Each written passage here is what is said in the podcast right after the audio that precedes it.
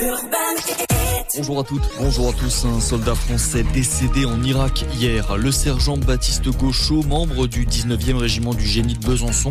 Il travaillait dans le cadre d'une mission d'instruction des forces armées irakiennes. C'est ce qu'a fait savoir l'Elysée hier. La France s'associe à la peine de sa famille et de ses frères d'armes, a tweeté le ministre des Armées Sébastien Lecornu.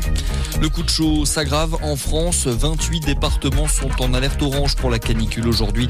Ça va de la Haute-Garonne jusqu'au Haut-Rhin en passant par le Lot-et-Garonne et la Savoie. Météo France s'attend à enregistrer des valeurs jusqu'à 40 degrés par endroit dans les prochains jours. Hier, c'est un cap symbolique qui a été franchi. La journée de vendredi a été la journée la plus chaude enregistrée en France depuis le début de l'année. Courage si vous avez prévu de prendre la route. Aujourd'hui, en plus de ces fortes chaleurs, la journée s'annonce rouge dans le sens des retours. Bison Futé prévoit des conditions de circulation difficiles sur l'ensemble de l'Hexagone. Ce sera orange dans le sens des départs. Dans le reste de l'actualité, la force de la CDAO fait savoir qu'elle est prête à intervenir au Niger dès que l'ordre en sera donné. L'annonce hier à l'issue d'une réunion des chefs d'état-major des armées ouest-africaines.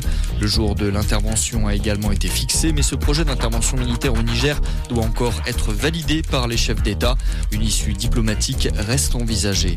L'enseigne de mode H&M va se retirer de Birmanie pour dénoncer les violations des droits des travailleurs.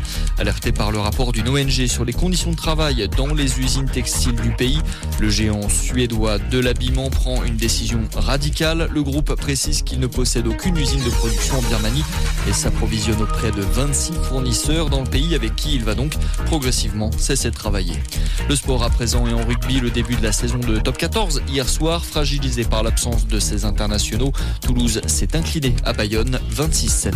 Et puis en football, deuxième journée de Ligue 1, Metz et Marseille se sont séparés sur un match nul de partout. Décevant pour l'OM, pourtant en supériorité numérique. C'est tout pour l'essentiel de l'actu. Bonne journée à tous.